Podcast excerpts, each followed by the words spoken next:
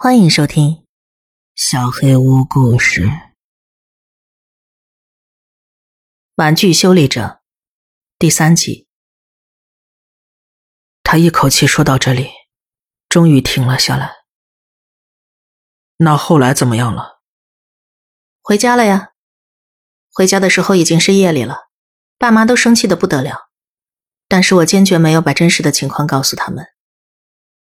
那么说。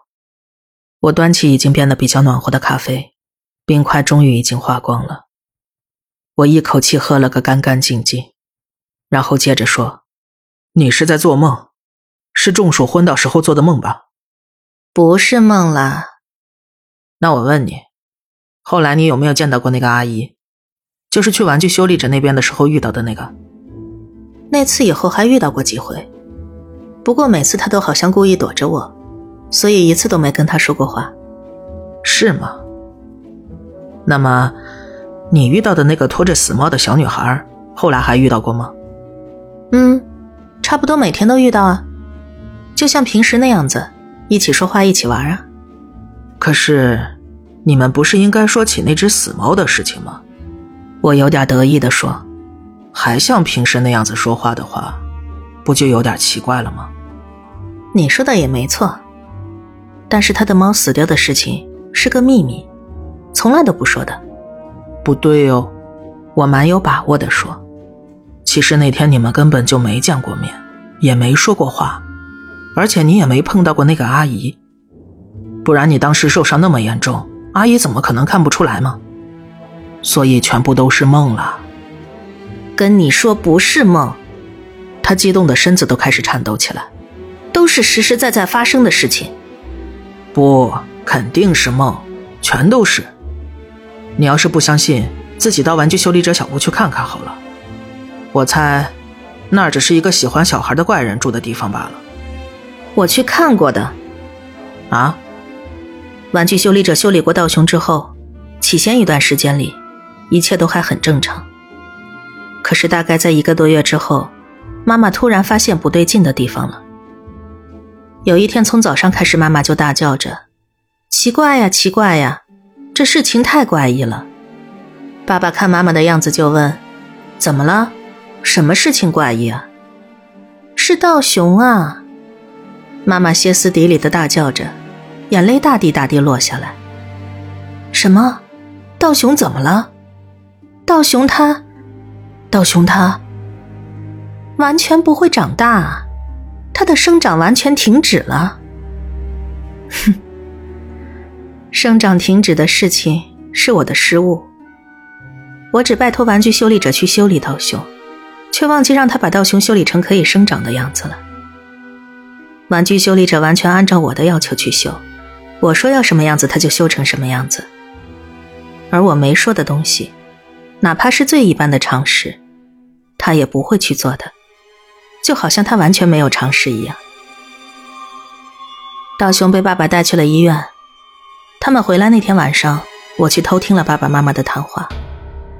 爸爸说，医院也搞不清楚到底是怎么回事，只是根据血液检查的结果，好像是道雄身体里缺少一种生长激素。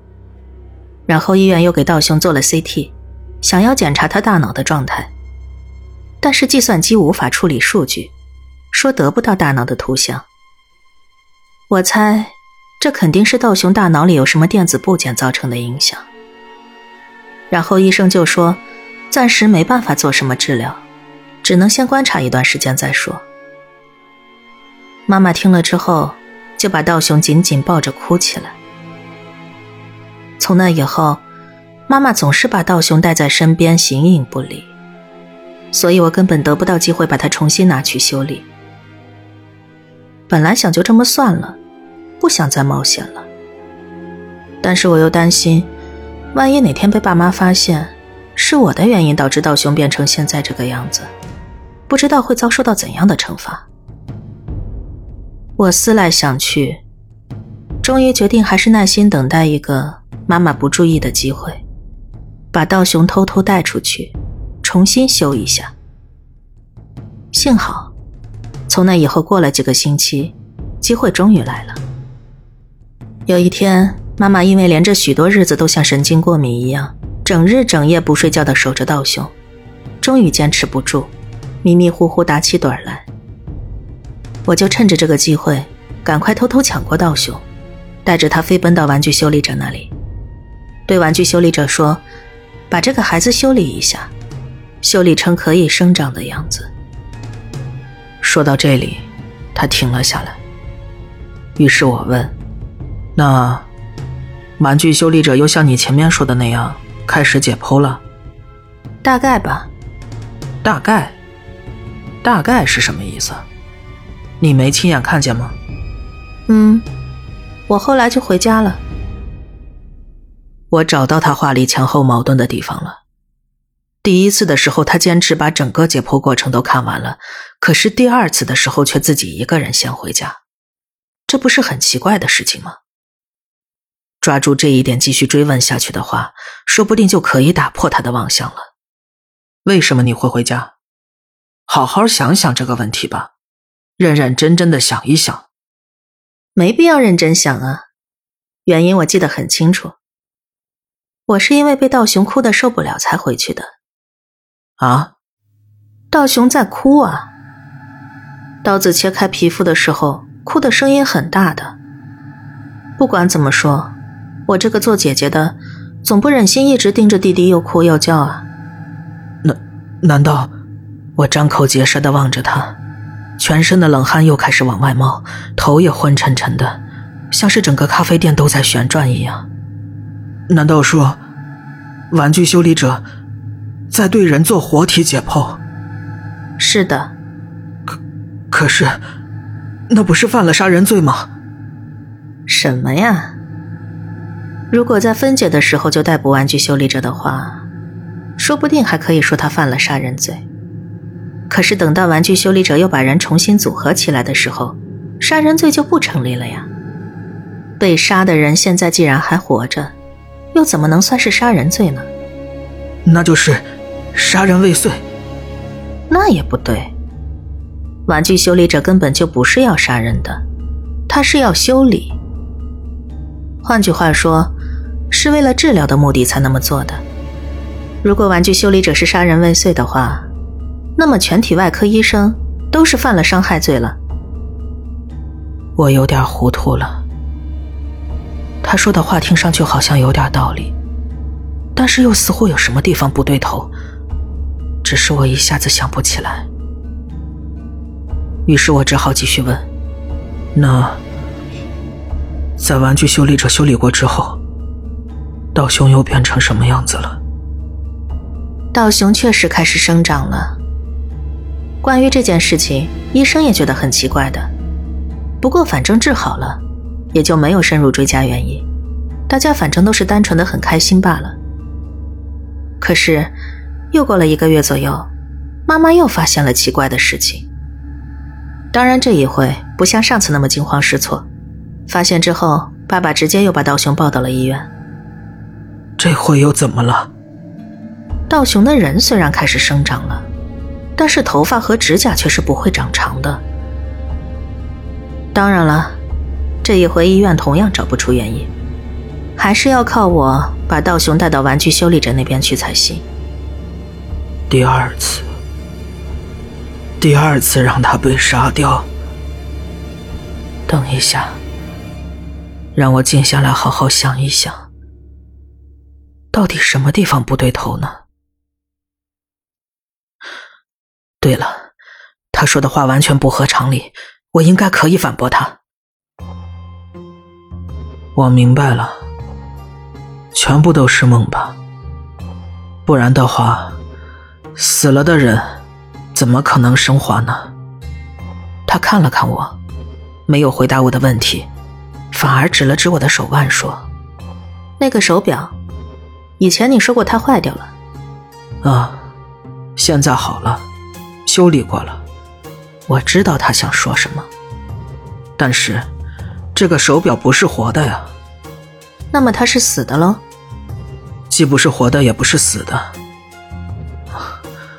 说他是死的也行，反正就是没有生命的意思。你凭什么说手表没有生命？而人是有生命的呢？说不定是手表有生命，而人类反而没有生命的。你说的根本就不像话嘛！这种事情连小孩子都知道的。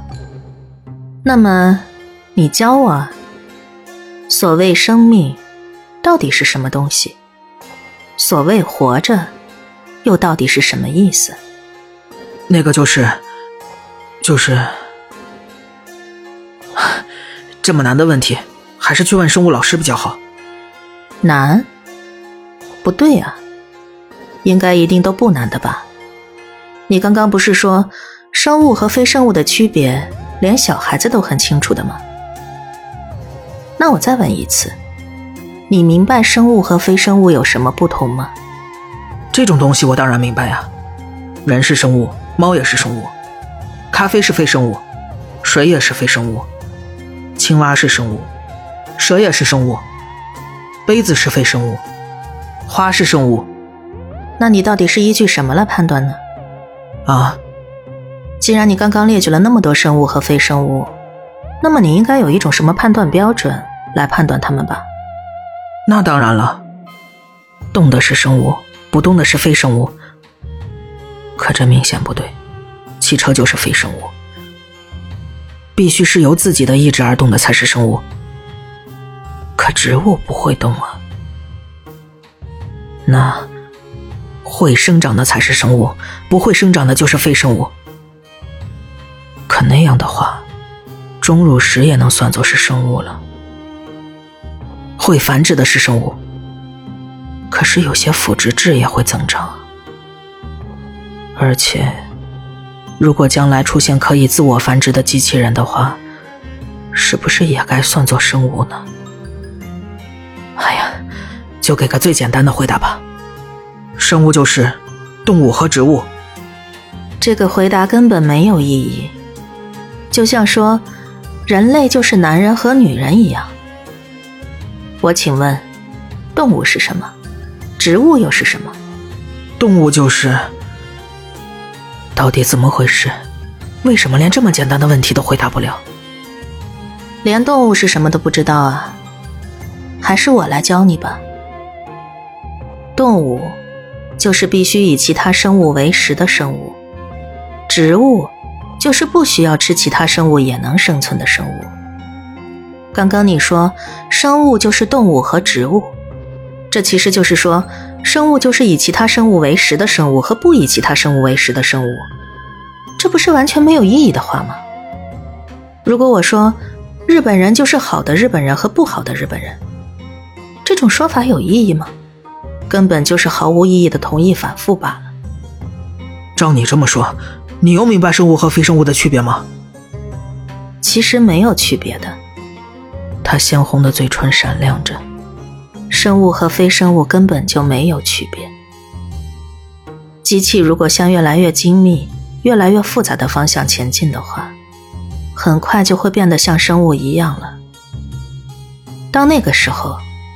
根本就不会再有什么生物和非生物的说法了。不对，我就很清楚生物和非生物的区别。那只是你自己那么想罢了。从你刚有记忆力的时候开始，就从大人那里接收知识，但也只是一个接一个把它们记下来罢了。人是活的，猫是活的，石头不是活的，等等等等。所以你只是记下来，但是并不知道这么区分的原因。我问你，你听说过“地球是活的”这种说法吗？“地球是活的”这句话，只是个比喻的说法。不过这其实是个借口。我知道世界上确实有人主张地球是活的，他们经常和那些主张地球无生命的人辩论，但是两边谁都说服不了谁。双方的说法都缺乏依据，也就是说，主张地球生命说的人仅仅是自己认为地球有生命，而主张地球非生命说的人也仅仅是自己认为地球无生命。判断一样东西到底是生物还是非生物，并没有一个确定的标准，他们都是在根据自己的看法来判断。不行，我被卷到他的逻辑里去了。我应该好好想想。好像有什么地方是很奇怪的，可到底是什么呢？好像是他的话里漏掉了一点什么东西。怎么突然不说话了？开始相信我说的了？我想到了，怎么一直都没说戴墨镜的原因呢？为什么不说呢？这难道不奇怪吗？本来就是为了找到这个原因，才听你说了那么多话的。啊。难道我没说吗？我从天桥上摔下来的时候，脸上少了四分之一啊。难难道？是啊，我也请玩具修理者修理我自己的，就是在后来昏过去那段时间里啊。我为了不引起人们注意，特别让玩具修理者帮我做了一只伪装用的隐形眼镜，但是那个几年枪坏掉了，从那以后。我白天就必须戴着墨镜。啊，你看，他把头发拨开，站起身子，用眼睛对着天花板上电灯发出的光线。这样你就不得不相信了吧？我左边的瞳孔遇到强光会变细的，因为这是猫的眼睛啊。我揪着自己的头发，害怕的不敢正视对面的他。只好垂下自己的目光，看着桌子。姐姐到底是不是人呢？道雄，你又到底是不是人呢？我突然再也无法直视姐姐的左眼了。